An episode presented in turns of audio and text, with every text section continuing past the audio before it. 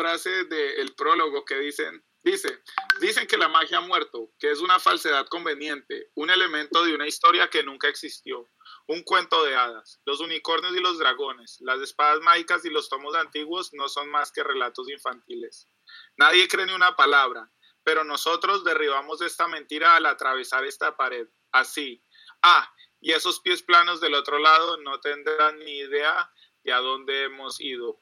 Hará esto referencia a la celosía. Buenas noches, ah, muchachos de la mesa. ¿Cómo se encuentran hoy? Todo bien, Uy, parce, buenas ¿y usted? noches, qué guau. Buenas noches, Pacha. bien.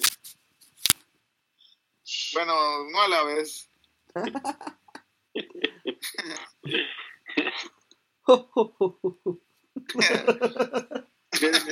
Con muchas preguntas, con muchas preguntas sobre Mago. Bueno, Pero no él la pasó leyendo toda la puta semana. Venga, ¿qué libro es el que vamos a usar? Cuando se sus oficial, preguntas. el juego, la versión del juego. Eh, estamos utilizando. La tercera edición de Mago de la Ascensión. Sí. Tercera edición. Tercera En Mago. castellano. la ascensión. Bueno, en el capítulo 1 de este podcast, y todavía siguen con nosotros, hicimos como una pequeña introducción a lo que es el mundo oscuro, a de dónde viene el juego y de la visión que viene de, un futuro cyberpunk de que estaba establecido como un poquito en la ficción y en la ciencia ficción de los años 90 y prometimos que hoy para el segundo episodio íbamos a hablar de las nueve tradiciones mágicas.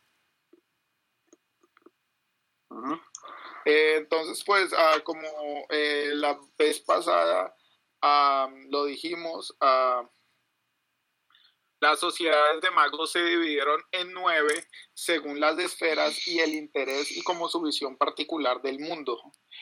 La guía de mago nos presenta la primera tradición como los adeptos virtuales. ¿Algo, Que- al- ¿Algo que decir sobre los adeptos virtuales? ¿Alguien que me quiera ayudar? Tecnocracia. Eran de la tecnología. No, sí, no, no son tecnocracias. No sino- necesariamente, pero sí están muy asociados con la tecnocracia. Sí. Pero es que a mí me parece lo contrario, porque según tengo entendido, la tecnocracia son los que se encargan como de hacer que todo sea normal, ¿no? No. Y los adeptos virtuales son, sí, o sea que Pero, pero vean, la guía ese comenza, eh, comenzaron como una convención tecnocrática cuando los ingenieros electrodinámicos y los artífices de la tecnocracia dieron origen a toda una disciplina dedicada a la computación. O sea que sí empezaron como, como dentro de ¿sa- la salieron de los pero tecnócratas o se volvieron tecnócratas. salieron. No, se volvieron tecnócratas. ¿Se volvieron tecnócratas? Sí, a ver, a los Ah, adeptos bueno. virtuales son los, como la tradición de magos. Lo que pasa es que ellos son muy hay. locos, entonces la tecnocracia tampoco acepta sus nuevas invenciones, ahí lo dice. La pérdida de Sí. Alan Turing hizo ver a los adeptos virtuales la poca disposición de la tecnocracia a acoger sus nuevas tecnologías. Esta necesitó las técnicas de los adeptos virtuales, pero quiso utilizarlas a su manera lenta y monolítica. Eso es lo que iba yo más o menos a explicar. Tienen que, eh, mm, los que los que vayan a jugar o quieran jugar o nosotros como mesa para nuestra esta, tenemos que pensar en los adeptos virtuales como a aquellos ma- eh, magos que ven el mundo real que llamamos entre comillas el mundo real, como un ah, mundo en donde se pueden reescribir los códigos. Entonces tenemos que imaginarnos más o menos algo así como al estilo Matrix. Eso que- sí. Como al estilo Matrix, que ellos con la magia creen que pueden escribir nuevo código para desarrollar nuevas realidades. Eso fue lo que yo entendí más o menos de los adeptos virtuales. Entonces, lo que yo entiendo por tecnócratas son como los anti-adeptos virtuales. No, No. no, no son anti. No, hay No, algunos, son algunos, solamente. algunos magos de los adeptos virtuales pueden participar de la tecnocracia. Sí, pero ellos son los que le ponen a usted la paradoja por haber mostrado la, el, el- la, la magia. ¿Quién le pone la paradoja? Es que yo creo que Ellos hay- son los que son- ellos no son los que organizan eso de la paradoja. no, No, no, ellos, la- ellos sencillamente lo único que pretenden es cubrir. La tecnocracia es como la camarilla, pero de los magos. Ajá. Quieren cubrir a. Quieren cubrir de la humanidad del poder verdadero de la magia y que no se despierten más magos para crear menos, para que haya menos caos. Exacto. Y para ocultar la magia de los, de, los, de los humanos. Y no la y no hagan magia que pueda llevar al mundo a la destrucción. Pero entonces ahí lo que pasa es que eh, la tecnocracia tiene un poder sobre ciertas personas de acuerdo. Es que, es que yo no entiendo cómo funciona la- el paradigma. Esa, esa es la pregunta que yo tengo. Porque digamos, si yo escojo, yo escojo un Pero no se me paradigma, adelante, no se me adelante. Estamos apenas hablando de las facciones. ¿Y habla de paradigma o de paradoja? No, paradigma. No, la, la paradoja sí comprendo que es cualquier mago que haga magia que ponga en riesgo la magia que, y que no la pueda disimular ante el mundo, entonces eh, recibe el daño de la paradoja. Ok.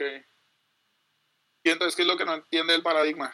Entonces lo que no entiende el paradigma es, de acuerdo, de acuerdo digamos, a la, a la tradición o a la, a la, a la tradición que cada mago pertenezca, eh, se le ya se le asigna un paradigma o, o el paradigma lo escoge el mago. ¿Quién escoge el paradigma? ¿Cómo se escoge el paradigma? Bueno, obviamente lo que usted está hablando es más o menos como el del estilo de facción y el de Ah. estilo de personaje que usted va a desarrollar. Dentro de los adeptos virtuales vemos que las facciones están divididas en varias. Tienen los, los cyberpunks, los cifrapunks, los caóticos y los piratas de la realidad. Ujú. Entonces eso es más o menos como la visión del mundo que su adepto virtual ah, va a intentar desarrollar durante su crónica. Por ejemplo, el agonizante movimiento cyberpunk abraza un nihilist- una nihilista actitud apocalíptica. El futuro será más oscuro, más sucio y más malo que el presente si es posible. Estos crackers utilizan armamento pesada, programación dura, la, infil- la infiltración y a veces diferentes drogas para catapultarse a lo más alto antes de ir como balas a sus distintos blancos, corporaciones, políticos, compañeros, cualquiera que no les guste. Ese es el estilo de los adeptos virtuales cyberpunks. Ah, ok. Ahora, si lee los cifrapunks, los Son de datos. son más intelectuales. ¿Cómo? Son de datos. Los cifrons se, se centran en datos. Entonces, como arriba son más sociales, tienen unos componentes tecnológicos que desbordan hacia lo social, y los cifrapunks son más hacia los datos solamente, se cierran a eso. Exactamente, entonces los cyberpunk, un adepto virtual de cyberpunk sería como alguien que trabajaría como para Anonymous hoy en día, Ah. con a- ataques de ese estilo am, hacia corporaciones desde la manera tecnológica, de cómo joderlos ah, tecnológicamente. Sí. En cambio, como lo dice a tú, Mao, a-. Mauricio, los cifrapunk trabajarían más con toda la manipulación de datos, que es más o menos lo que hace un poco Suma en las crónicas de, de Vampiro. Ajá. Ah, Ok. Entonces ya Ah. sabemos más o menos el personaje de Mauricio. Exactamente. Ah, ¿Algo que decirle, Piru? No, aquí, aquí ya encontré el, el, el párrafo. Los tecnócratas se esfuerzan por mantener el control sobre la realidad, clasificándola, estratificándola. Justifican sus acciones por el bien de las masas, son la mayor fuerza de la estaticidad presente en el mundo de las tinieblas. Pero no es que sean como. O sea, que eh, vayan en contra de todo lo que esté haciendo magia, sino que simplemente son como súper. eh, me parece como el, el trabajador de oficina, así. re workaholic. Que quiere mantener todo como en orden, como, como un OCD, OCD mago, mejor dicho. Exactamente, es, es lo que yo le dije, tiene que imaginarse como a la camarilla.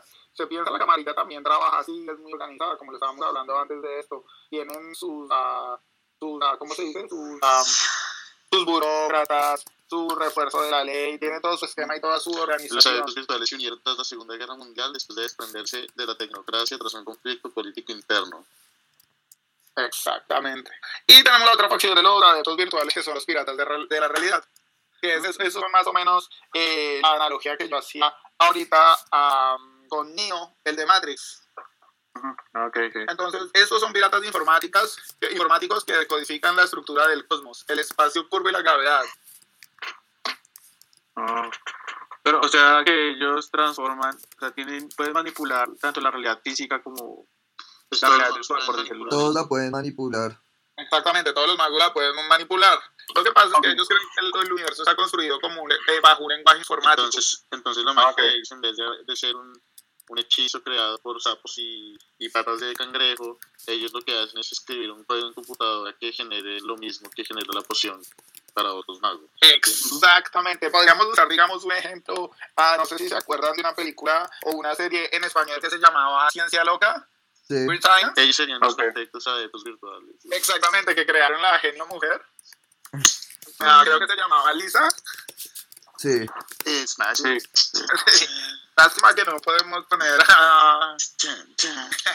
Hubo, fue una película, eh, fue una película que hicieron y la actriz principal, si no estoy mal, se llamaba Kelly LeBron, que fue la misma que hizo a la, la chica de rojo. Y, Sí. y la, la serie, la serie fue con otra mujer también, una mujer muy bonita, pero ella era Vanessa Angel, si no, si, si no, me, si no mal recuerdo. Weird Science, excelente serie de los noventas y ah, ellos serían los perfectos, como dice Fercho, piratas de la realidad. Ah, Cuando crearon a Lisa y Lisa les concede todos los deseos. Sí, porque un mago, es de hecho, el que creó el genio de la botella en Aladino. Sí, De hecho, hay sí, unos magos que son como el genio de la botella de Aladino. No, y, es un mago el que creó el genio también. O que captura al espíritu. Ajá, capturó. esa misma acción que, se, que fue generada por un hechizo egipcio, digamos, es la misma acción que generaron estos dos adeptos piratas, pero con sus propias tradiciones. Pero ambos, ambos manejan las mismas esferas, entonces todos pueden hacer lo mismo, sino que la tradición es más o menos como está pintado su hechizo. Exactamente, yo creo que usted hace una, una, una develación muy importante y es de eso. Eh, eh, son como las herramientas con las cuales ellos son capaces de canalizar su energía.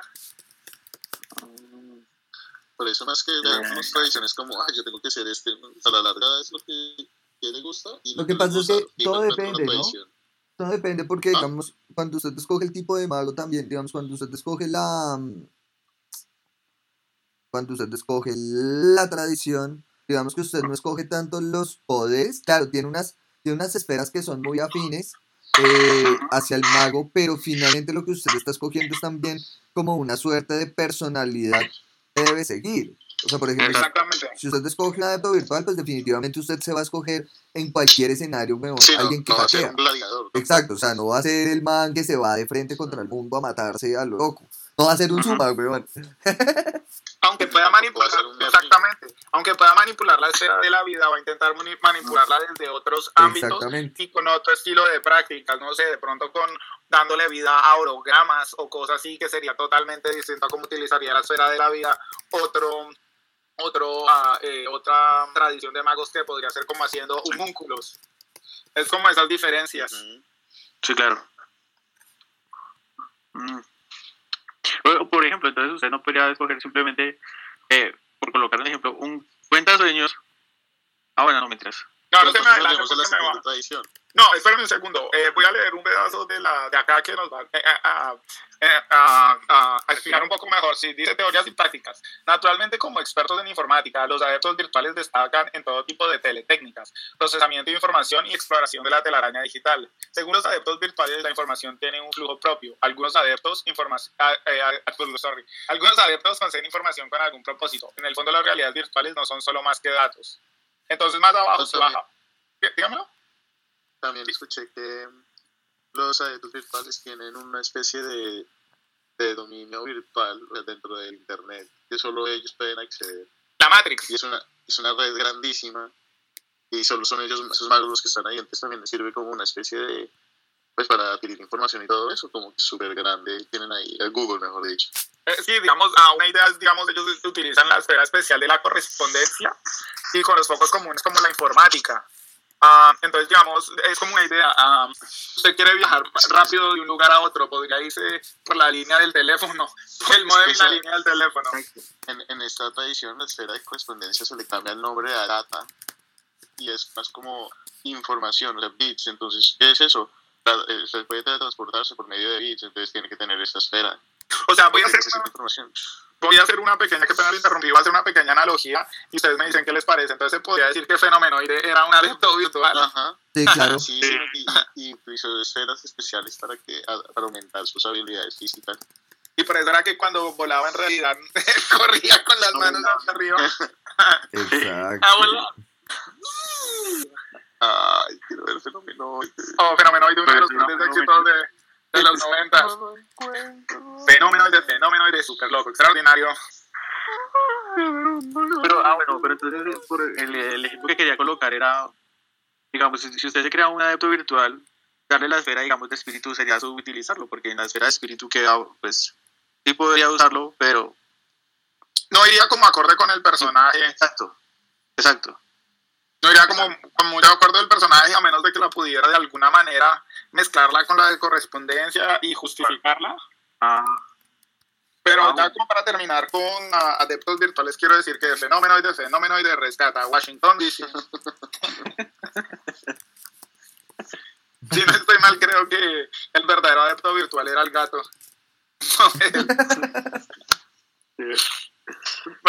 se acuerdan que el tipo como un conejillo de dientes. sí, porque no se acuerdan que es el gato el que pisa el teclado. El código. ah, bueno, sí.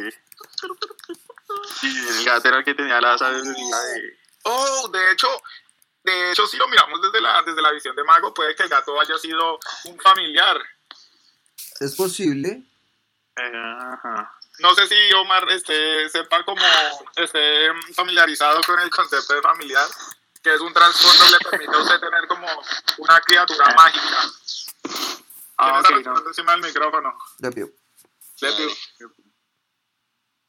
No, no, Eh, no, que le no. permite tener a usted una criatura mágica que lo guía y le enseña un poco como o lo puede defender eh, en, en- en el trasfondo, en el desarrollo de su personaje. En este caso puede ser un gato mágico.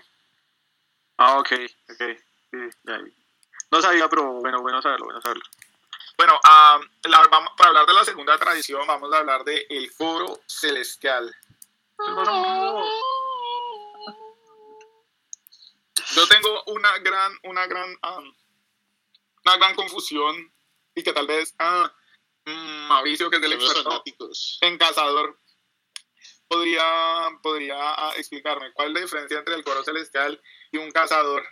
Bueno, los cazadores. La primera, weón, y la central es que los cazadores no manejan esferas, weón.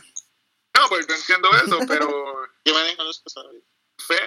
Los cazadores depende, pueden manejar fe, pueden manejar chi, pueden manejar.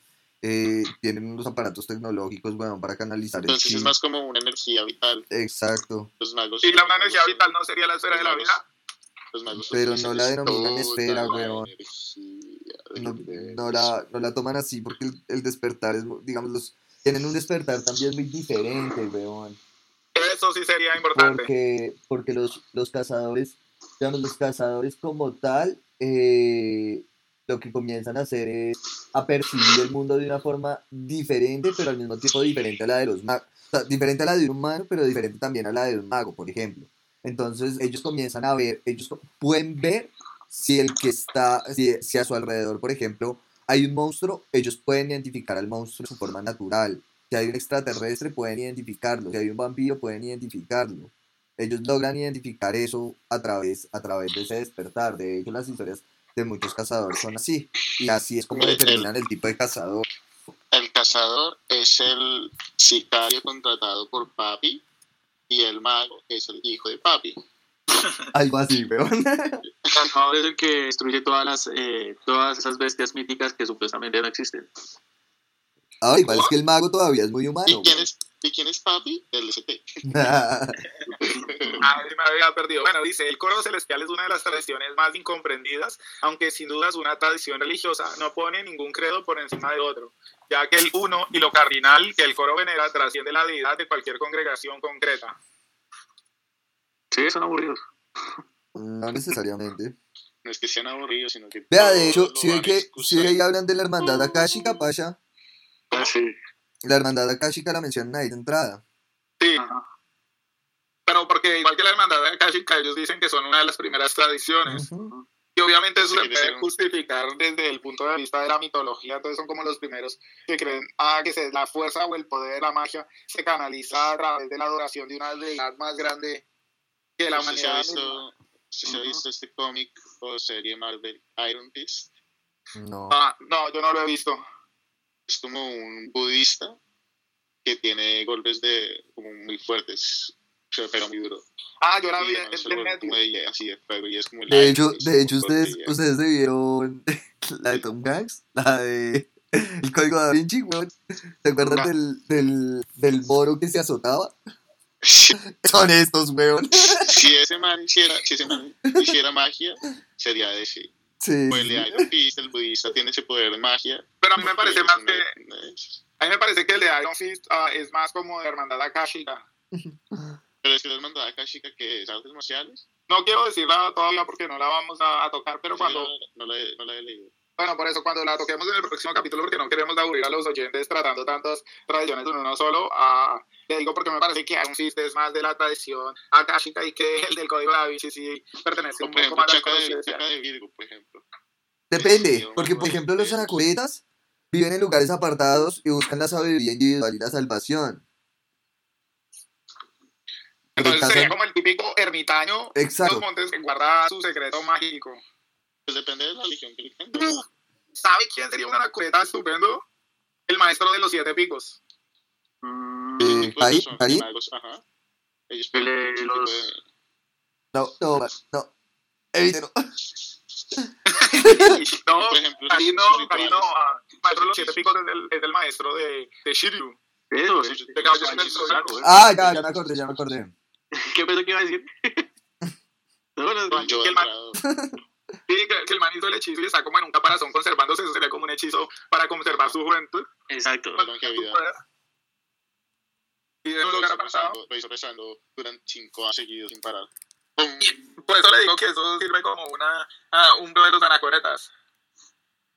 Exacto, sí. Ah, Puede no. ser también, puede ser también de esos que cantan en las iglesias los domingos que curan personas, ¿verdad? Ah, Puede ser que eso sea también mago. puede ser. Sí, claro. De esos, de esos religiosos. No, pero de esos los que cantan serían como sectarianos. que, pero son- sean de esos religiosos que curan personas de milagro. O no sé. Pues, sí, como hay sectarianos, latitudinarios y los anacoretas, bueno, creo que son las de las facciones, los monistas. Entonces, eh, eh, de, de los siete picos sería una anacoreta. Sí, Pero, el, digamos, por ejemplo, el maestro este de, de los Jedi, el de Star Wars, ese sí sería... Eso que creo mucho en él, Odín, me como convierto en nosotros. Thor. ¿Cómo? Pues Yo creo mucho en Odín, me convierto en Thor. Si usted cree mucho en Odín, se convierte en Thor. Sí, podría tener la misma magia de Thor. Pues Thor es de los hijos de Odín. Entonces, digamos que tendría así como truenos y podría tener mucha fuerza. Si tiene un maestro que le enseñe, Yo Ah, sé que si yo estoy es como una religión nórdica y poder verlo así. por eso, que le enseñe la sabiduría de Odín. Podría, podría. La verdad es que esta- estoy viendo esta, el coro celestial. El coro celestial tiene más facciones que. Sí. Sí. Porque son, son la estructura, eso lo decían al, al, al inicio, weón. Son, son lo más unidos a la estructura de la iglesia católica medieval, weón. Que es donde están los caballeros estos de la orden, de la orden de los templarios. Vamos por ahí, sí. cuidan el cariz de Cristo y todo eso. Pero eso es lo que yo le pregunto a usted, a Mauricio. ¿a ¿Cómo intervendrían los caballeros templarios con la sociedad de Leopoldo o la Inquisición de cazadores de la Edad Media? ¿Trabajan juntos? ¿Se ignoran? Eso, eso no lo he visto, weón. Pero con nombre de lógica. Pero Pues- sí, o sea, desde la lógica te podrían, se podrían hablar, porque es que finalmente lo que busca el mago es devolverle la tierra a los humanos, weón. Y lo que busca el, el cazador en términos generales es, marica, deshagámonos de todos los hijos que son monstruos y son... Y de todas formas, los que despiertan como magos no son muchos, sino por ahí uno entre 20.000 cazadores. Entonces, como que, que haya un mago entre los líneas puede que sea normal. Pero incluso un cazador podría ser uno de estos templarios, que fue el templario y fue cazador. O un los templarios- cazador y. Los templarios verían a los cazadores como típicos mercenarios que pueden eh, serles útiles en ciertas ocasiones porque también matan monstruos, que es lo que necesita, eh, de acuerdo a esta tradición de los templarios, matar los monstruos de otras creencias. Y eh, pues eh, por eso digo, un templario podría, o un mago cazador nunca deja- podría haber sido templario, que renunció a eso. El mago nunca deja de, de- el mago nunca deja de ser, de ser humano, weón. Entonces finalmente pues entre cazador y magos, por el simple hecho de ser humanos, hay errores. O sea, los dos al final buscan lo mismo, la, la iluminación, punto. No, Sí, exactamente, estoy de acuerdo. Y la canalización de la magia, eso sería como a través de los coros, de los cantos, exacto. De, la- de los rituales, a- más hacia el estilo de lo que nosotros conocemos como religiones típicas. Sí, El muñeco vudú, por ejemplo, de, ese, de esa mierda. El muñeco vudú sería de ese o de los cuentasueños. de los cuentasueños. De hecho, los templarios serían eh, enemigos de los que hacen vudú porque van en contra de sus creencias estereotípicas de adorar, eh, de adorar eh, cosas paganas. Pues no, dándole, dándole sentido razonable, pues digo. Bueno, pero no se encierre usted, Omar, en que todos los del coro celestial son caballeros templarios. Ajá. No todos son caballeros templarios. Sí, no, estoy, estoy hablando de los de ellos, pero no, pues, sí, Pero claro. pues, atrapasueños. No hay ningún atrapasueño, están los cuentasueños. Si utilizan atrapasueños es diferente, Letio. Sí, es otra cosa. Eso sería una buena herramienta mágica para utilizar. Bueno, a, a los ah, empiristas amigos de los animales, hermanos del viento y hermanos de la tierra. Estos magos caminan por las fronteras entre el mundo físico y los reinos oníricos y adquieren técnica y sabiduría de los espíritus de la tierra, el cielo y el agua. Los contrasueños suelen ser encaseados acertadamente como los chamanes. De acuerdo.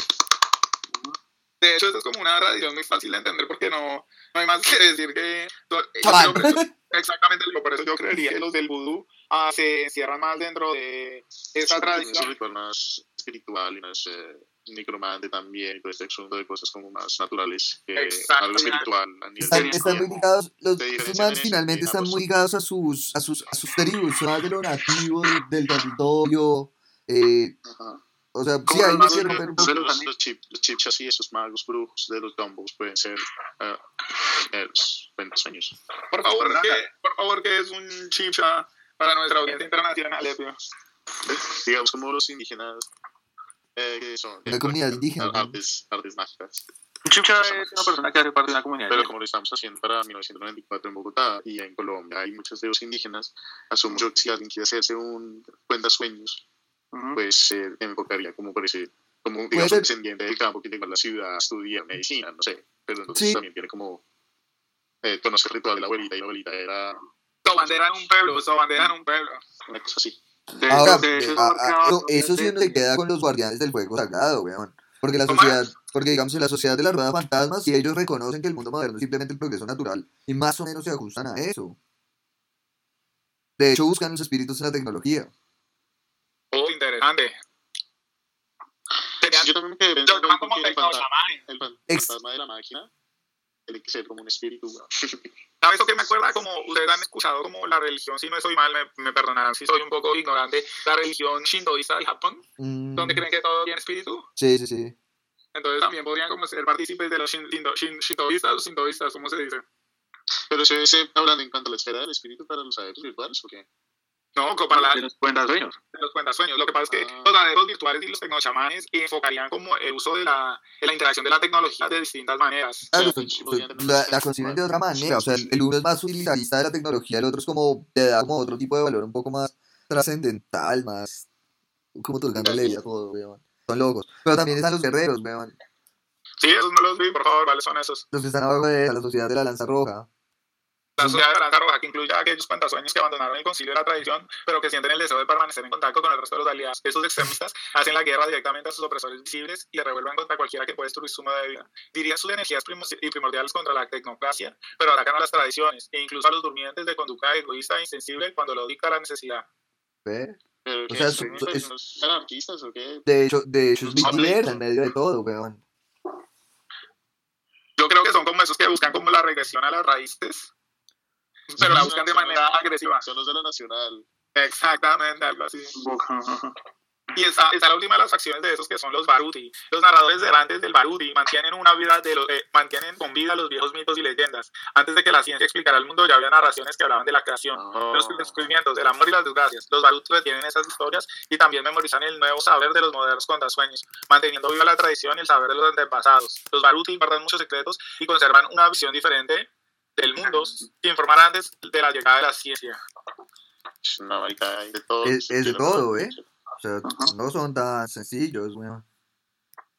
De hecho, tienen, puede tener menos facciones que la anterior, pero son más complejos. Porque están como más mezclados con, con todo.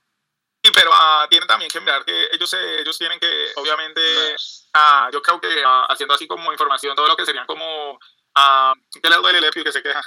Dejarte de hacer poder así, ¿no?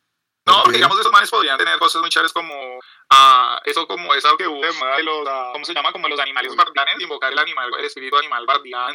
Y Como cosas los- así. Pero De si tenemos acuerdo. un animal en la ciudad, menos que sea como no sé, una rata. No, porque usted digamos, no, no Usted puede no- no- no- justificar que no- usted lo no- trajo, weón. como Pikachu, ¿cómo es que se llaman estos manes? Como los Pokémon. No, no, no. No, no, no, es- ¿Por qué no? Porque no es inventárselos, weón. Exactamente. O sea, es que- están- Cualquiera puede están en tener- puede contacto. Están en contacto con la Sí. naturaleza, punto, eso. Ya. no, pero lo que yo le digo siempre me es, parece harto, como hacer, hacer magia a partir de la naturaleza y de los cantos rituales como naturales, como que eso me parece aburrido. a mí no me parece tan malo invocar la fuerza de un oso como su animal protector espiritual o la, Pues, o, o la pues, agudeza, como- o la agudeza de los sentidos o la agudeza de los sentidos o comunicarte con un águila y poder ver todo desde, desde el aire con una paloma sí, siempre me ha parecido como muy no tan, no tan wow el poder del, del, del indio amazónico. Pues por lo que le digo tal vez no se ha podido imaginar cosas como que puede invocar su animal guardián que puede ser un oso y tener a un elefante. increíble o, entiendo entiendo eso. o, como, o de cierta forma eh, copiar eh, habilidades del animalismo y comunicarse con los animales. Es que Ah. la invasión de diosa no es lo mismo pero- Ah, pero usted lo que está hablando es, usted lo que cambia es lo que usted quiere, usted lo que quiere es un típico mago hermético. Usted, estamos hablando de, de las tradiciones es como lo colorea pero todos los poderes son, o sea, yo puedo tener la fuerza y un oso pero si me hago un hechizo diferente pero Sí, por eso, pero todos los magos- por lo- es por medio de la naturaleza es lo que me parece aburrido ya. por eso virtualmente. Con una uña, usted puede tener el oso vivo y con una uña del oso puede hacer su magia.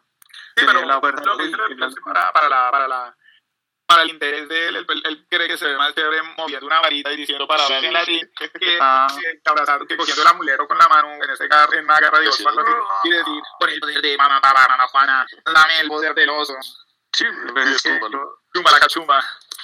sí, también es como, es- también es como se piensa, como se crean en la magia. Que Sí, indígenas. Es una verdad, lo, lo especial es como, mm, eh, como Rolando, digamos, de, hecho no se ve como haciendo un ritual sentado al lado de la fogata, tocando los tambores ahí, pum, pum, pum, pum, pum, pum, Sí, o sea, pum, es complejo, es complejo rolearlo. Finalmente.